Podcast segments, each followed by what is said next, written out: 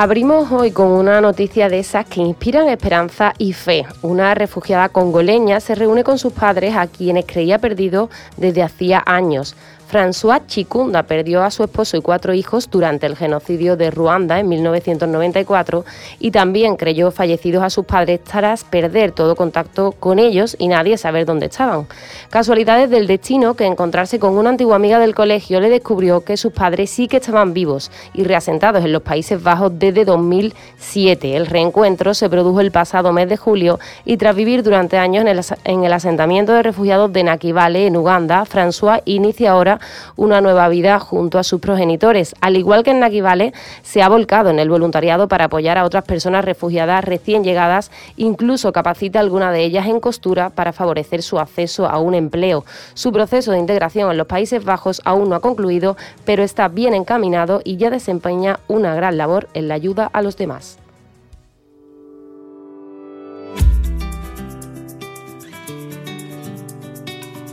En la onda local de Andalucía, Red Refugio, un espacio radiofónico para sensibilizar y favorecer la integración sociolaboral de las personas inmigrantes en la sociedad andaluza.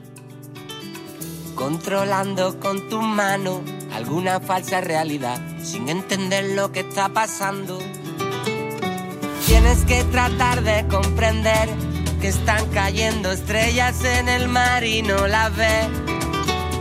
Vas mirando de reojo a la verdad son los rostros de la vergüenza que te rozan sin tocar. Mires para otro lado, a mi corazón abandonado. Se está haciendo muy tarde para levantarte.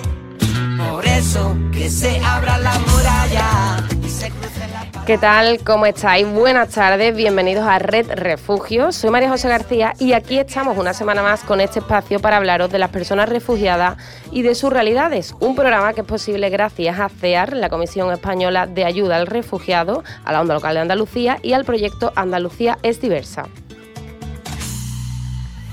Todos los sueños de mi alma se derramaron en el mar. Y hoy, desafortunadamente, no tengo aquí a Luis Millán, voluntario en nuestra entidad, en CEAR, que dirige junto a mí este programa al que tenemos tanto cariño, lo tenemos constipado, eh, esos cambios de temperatura que nos van a volver locos. Luis te mandamos un beso fuerte, esperamos que te recuperes prontito para tenerte de nuevo por aquí, por supuesto. Sin tierra firme no puedo vivir.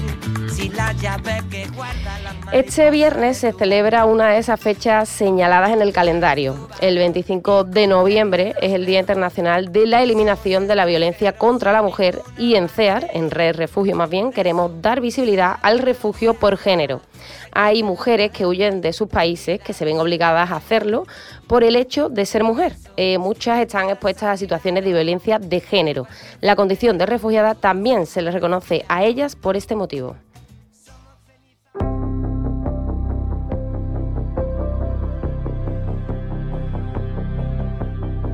¿Cuál es el precio de mi libertad? ¿Cuánto tiempo he de luchar contra tormentas?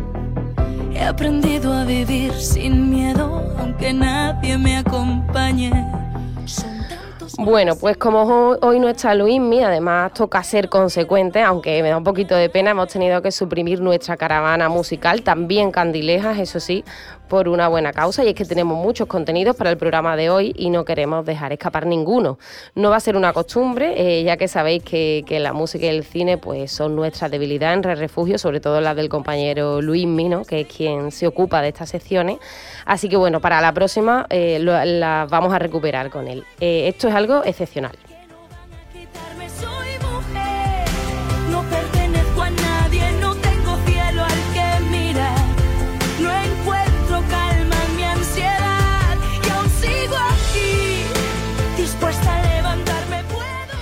Triana aguantó abusos y malos tratos de su pareja durante nueve años. Eh, tras huir de Irak y llegar a Alemania, donde la esperaba su marido, Nahema, y sus dos hijos fueron agredidos por él. Recuerda que tuvo que huir con sus pequeños por la ventana, puesto que él, eh, su marido, los había encerrado a los tres.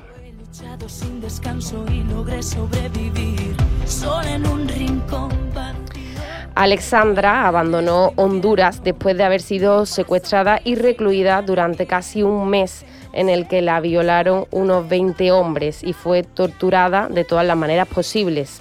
Y aunque prefiere no dar su nombre, eh, una chica mexicana nos cuenta que su pareja la golpeaba, la humillaba y la amenazaba con matarla a ella y a sus hijos, hasta que un día lo intentó. Eh, mi vida estaba llena de violencia verbal, física y emocional, es lo que nos cuenta.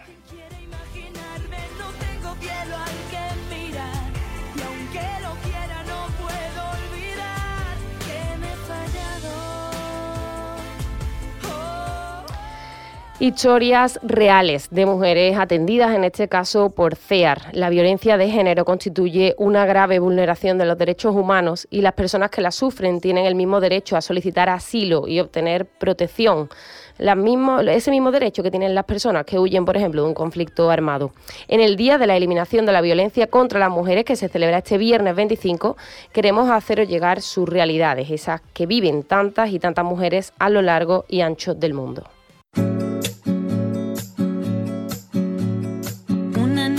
En el espejo, me mira prudente y no quiere hablar. Hay un monstruo gris en la cocina que lo rompe todo, que no Hoy es 21 de noviembre y era fundamental traer a Red Refugio una de esas historias de mujeres víctimas de violencia de género, teniendo en cuenta esa jornada que tenemos este viernes 25, donde reivindicamos el fin de esta violencia contra las mujeres. Y ahora sí que nos toca cambiar eh, un poquito de tercio, vamos eh, con un tema también muy importante, os vamos a contar por qué hemos querido darle un espacio también en el programa de hoy a la vivienda culpa que me aprieta, se posa en mis hombros y me cuesta andar. Pero dibujé una puerta violeta. Así es, hablamos hoy de vivienda, de hogar. Encontrar una vivienda es uno de los mayores obstáculos eh, que tienen las personas refugiadas cuando llegan a España, eh, pero es uno de los pasos más necesarios para que puedan rehacer sus vidas y avanzar en su proceso de inclusión. Eh, a veces se convierte en un largo camino eh, donde aparecen la frustración y el desánimo en estas personas. No, no es fácil acceder a un alquiler en España y es doblemente complicado para personas migrantes o personas refugiadas que, no solo tienen que hacer frente pues, a exigencias de nóminas, aval, etcétera, ¿no? a todos esos trámites, sino que en muchas ocasiones también pues, tienen que hacer frente eh, a, la desinformación que, genera miedo y desconfianza entre posibles eh, arrendadores o arrendadoras. Es por ello que desde CEAR eh, y continuando en nuestra línea de mediación para el acceso con la vivienda, organizamos el segundo Café con Vivienda, un encuentro que tendrá lugar este mismo miércoles 23 de noviembre a partir de las 5 y media y del que nos va a hablar mejor eh, mi compañera Ana Almuedo, que es responsable en el Servicio de Inclusión de CEAR en Andalucía Occidental. La tenemos al teléfono. Ana, ¿qué tal? Bienvenida a Red Refugio. Hola, muchas gracias, bien hallada. bueno, Ana, hemos querido aprovechar este espacio semanal de, bueno, nuestro programa de radio para dar visibilidad y difusión a nuestro segundo Café con Vivienda. Cuéntanos un poquito eh, en qué consiste este encuentro y qué es lo que se pretende con él. Pues este segundo Café con Vivienda, como bien dices, eh, va a consistir en un encuentro entre personas propietarias, personas que trabajan en inmobiliarias, personas eh, de este mismo colectivo que han trabajado con nosotras y otras nuevas que quieran pues simplemente informarse.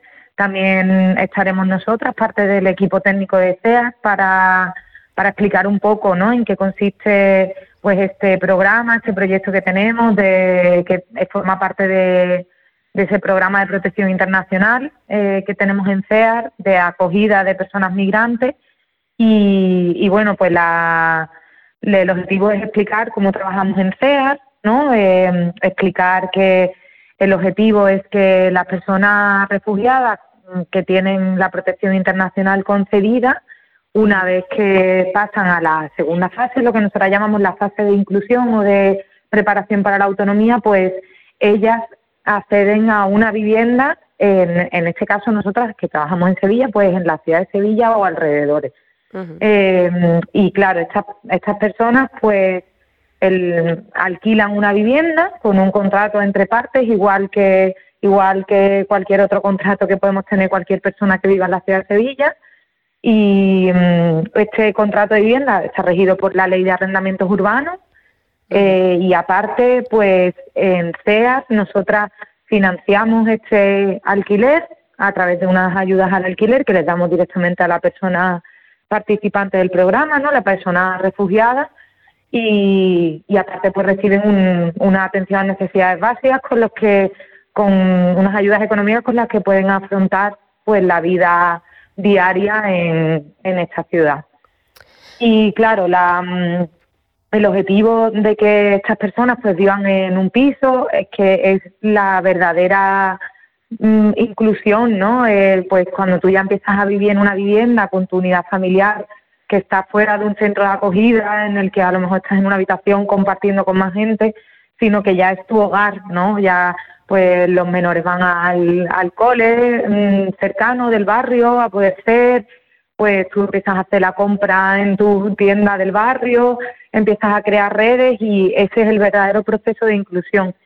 Si el problema es que si no encuentran esa vivienda, si no acceden a esa vivienda para alquilar, no pueden salir a esa fase. Y en esa no, en ese escollo nos encontramos nosotras y ella, sobre todo. Porque eso es lo que te iba a preguntar ahora, Ana. ¿Cuál es la realidad que se encuentran cuando empiezan ese camino, no, ese proceso de búsqueda de una vivienda? Pues la realidad es que, como tú comentabas al principio, la situación en la que están, porque hay que pensar en qué, es una persona migrante, eh, perdón, refugiada.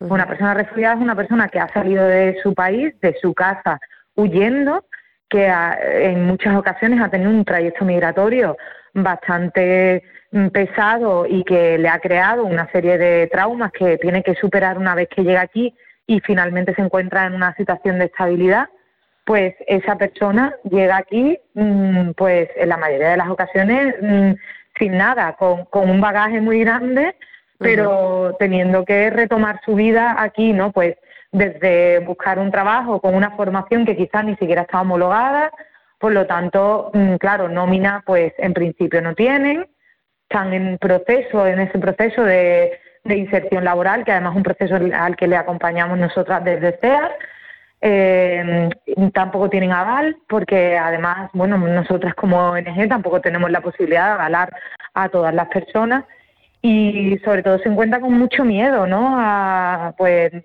eh, de por parte de las personas que, que pueden alquilarle porque ese miedo, bajo mi punto de vista, se debe a una falta de información, ¿no? A, a lo desconocido. Al final es una persona refugiada. Uy, ¿quién es? ¿Y de dónde viene? Y y uy, una familia afgana y de mm, cuál será su, su país, su situación en país de origen. Entonces, mm. pues al final lo que se encuentran es que, mm, eh, por desgracia, hay muchas propietarias inmobiliarias que ante lo desconocido pues prefieren alquilárselo a, a otras personas. Y como el mercado de la vivienda está tan, eh, ahora mismo tan difícil para todas las personas, no solo para las refugiadas, pues mm, al final ellas están teniendo muchas dificultades claro. para el acceso a la vivienda muy complicado ese camino. Eh, seguramente nosotros eh, en Refugio hemos comentado, hemos hablado ya de este tema, eh, frustración, ¿no? A veces nos hablan ellos de, frustración, ¿no? De mm. no, al, no ver esa luz al final del camino. ¿Qué mensaje queremos lanzar nosotros, Ana, a través de ese café con vivienda mm, a, bueno, a las personas que puedan tener una vivienda, se lo estén pensando o ni siquiera sepan que, mm. existe esta opción? Bueno, aparte de que vengan a esa cita, pero ¿cuál es el mensaje que queremos lanzar?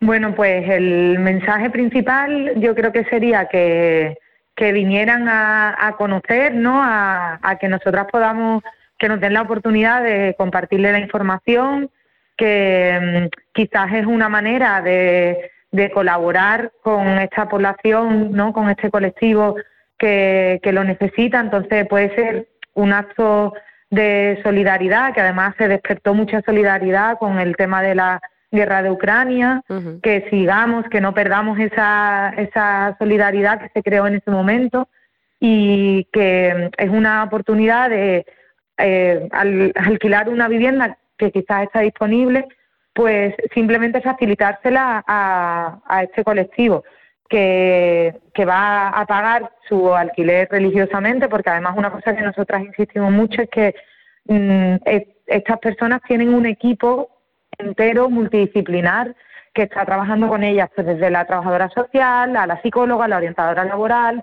la abogada. Entonces, esto hace que nosotras, por ejemplo, las ayudas del alquiler que pagamos siempre religiosamente del 1 al 5 de cada mes, las personas usuarias que reciben este dinero pagan el alquiler, el propietario propietaria paga, firma un recibir de, de haber recibido ese, ese dinero del alquiler y con eso nosotras ya tramitamos las ayudas del mes siguiente. Si nosotras no recibimos ese, ese recibir, ese justificante de pago, no se le tramita las ayudas al mes siguiente. Por lo tanto, hay bastante garantía de que, de que esa persona va efectivamente a pagar. Claro. Pues, Ana, ya lo único que nos queda pues recordar, ¿no? E, ese café con vivienda que es este miércoles 23 de noviembre a las cinco y media, eh, a la hora del café, ¿no? Eh, y que, bueno, los compañeros, compañeras de, de CER, de, del área de inclusión en este caso, eh, estarán allí atendiendo a todas las personas interesadas. Estamos en Avenida de Itasa, número 10, en el edificio Tijesa y darte las gracias por acompañarnos y, mm. la enhorabuena por, la iniciativa de, este encuentro y también por el trabajo tan importante que, estáis haciendo los compañeros de inclusión en este sentido. Gracias a ti. Recordar también el email por si alguien tuviera alguna duda o quisiera eh, inscribirse, que es pro,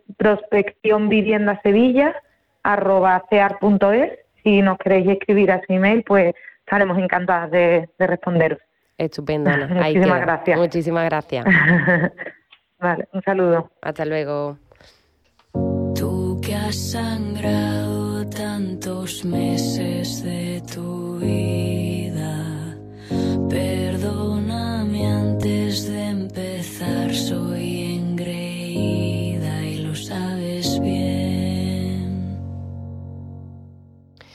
Y siempre decimos que estas historias, estas experiencias llegan más, nos hacen reflexionar más a todos y todas cuando son contadas en primera persona. Por eso hemos querido invitar eh, a una de esas mujeres fuertes, resilientes, una mujer que ha sido víctima de esta violencia de la que hablamos hoy y que hoy trata de empezar una nueva vida lejos de ese horror. De ese horror perdón. Eh, le voy a dar la bienvenida a Patricia, eh, que la tenemos al teléfono. Patricia, ¿qué tal estás?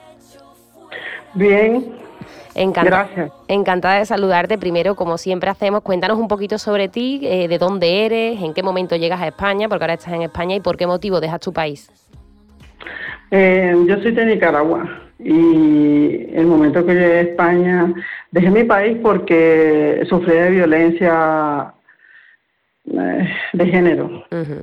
Fui golpeada, fui maltratada así, física y verbalmente. Vivía con miedo, con temores.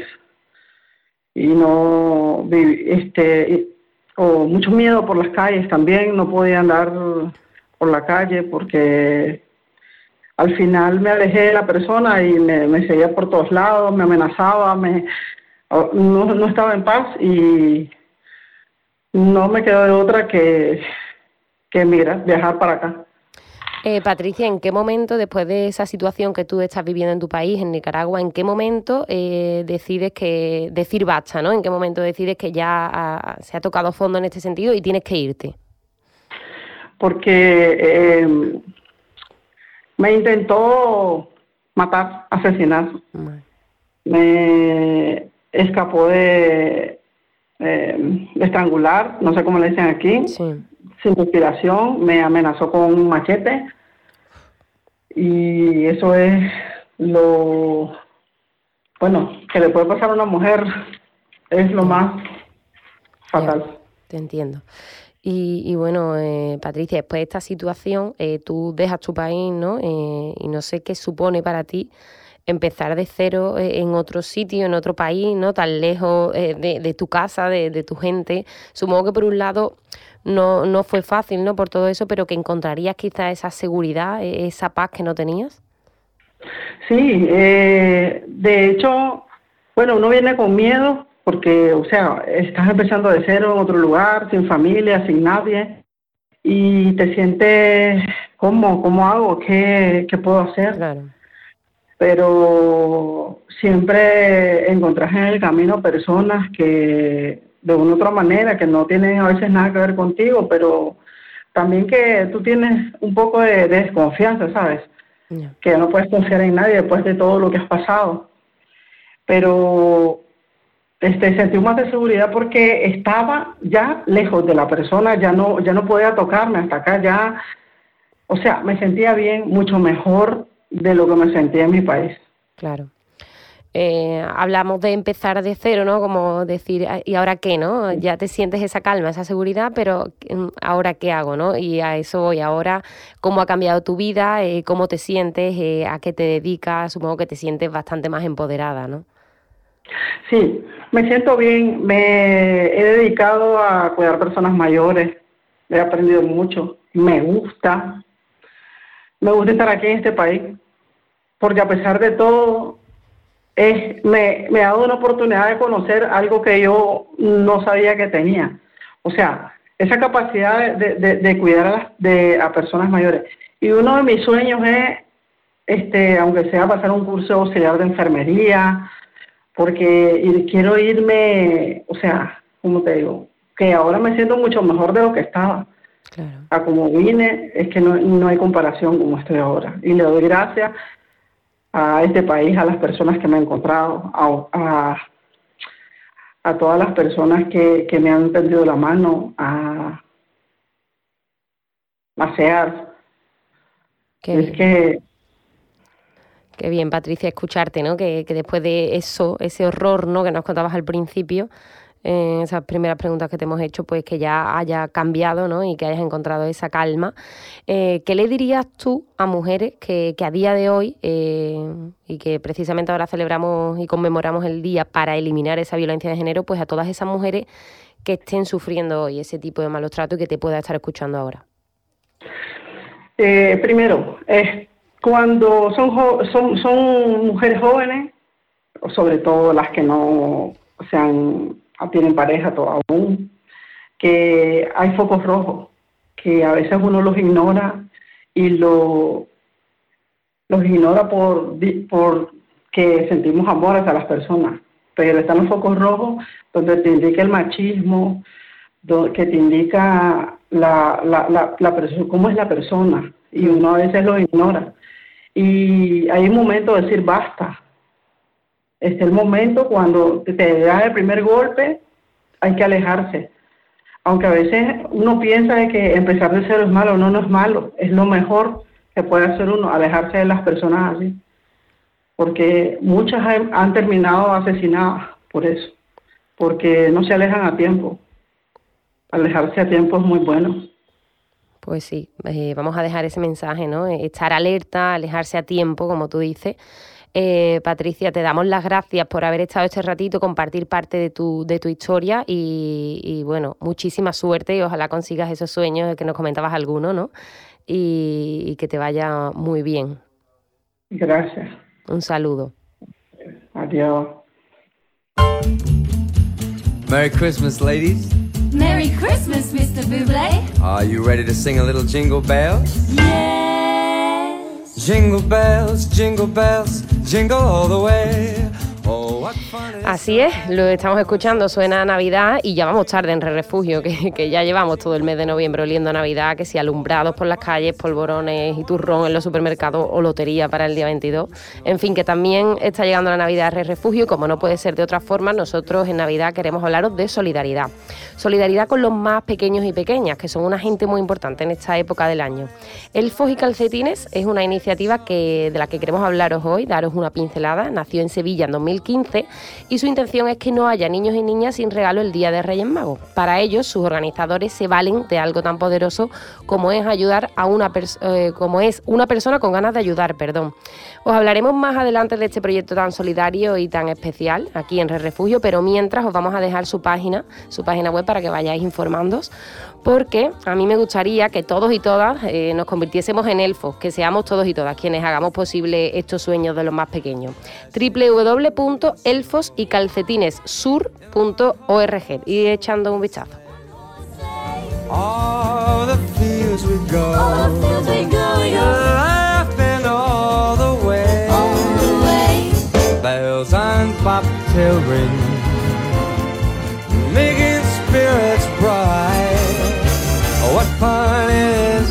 To ride and sing a sleighing song tonight. Jingle bells, jingle bells, jingle all the way. Oh, what fun it is to ride in one horse open. Oh, Jingle bells, jingle bells, jingle all the way. Oh, what fun it is to ride in one horse open sleigh.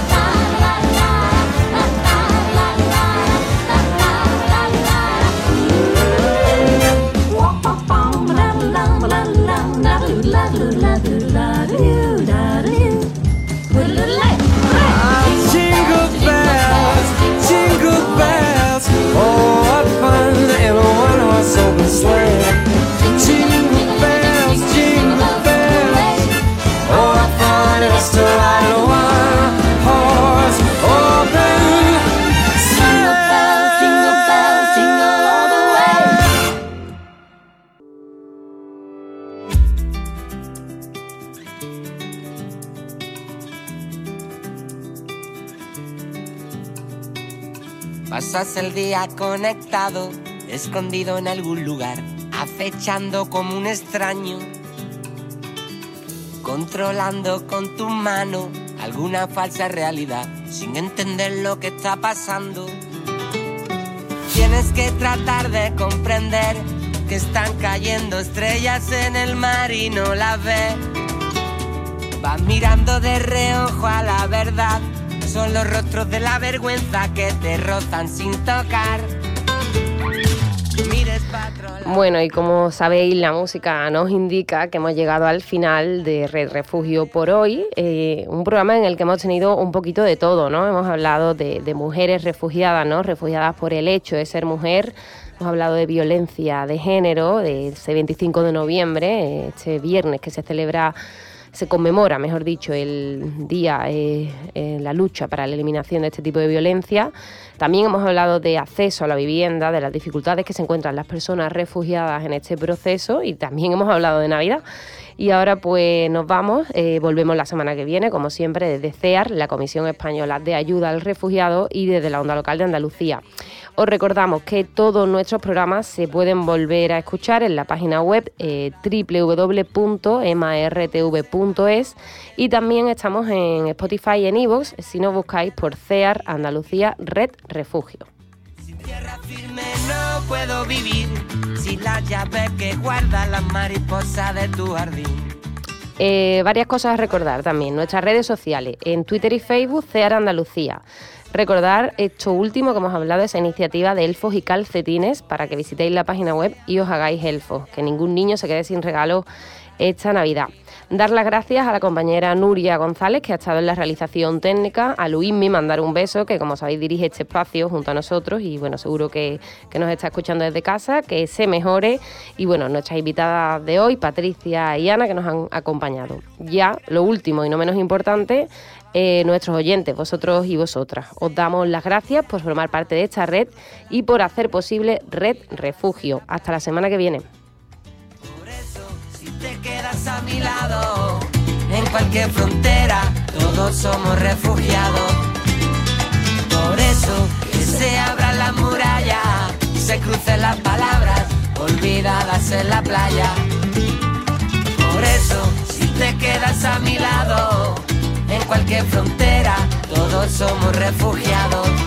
En cualquier frontera, todos somos refugiados. En cualquier frontera, nadie, nadie es separado. En cualquier frontera, todos somos refugiados.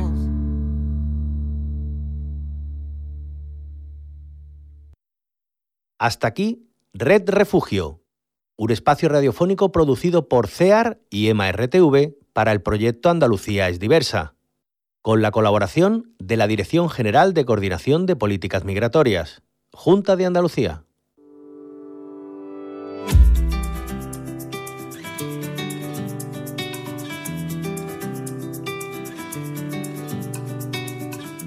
Más de 80 millones de personas en el mundo viven desplazadas forzosamente, obligadas a dejarlo todo. Tenemos que conocer lo que está ocurriendo a nuestro alrededor y de qué huyen las personas. Red Refugio continúa su andadura en la onda local de Andalucía, un programa con el que tratamos de crear dos cosas fundamentales, conciencia y compromiso.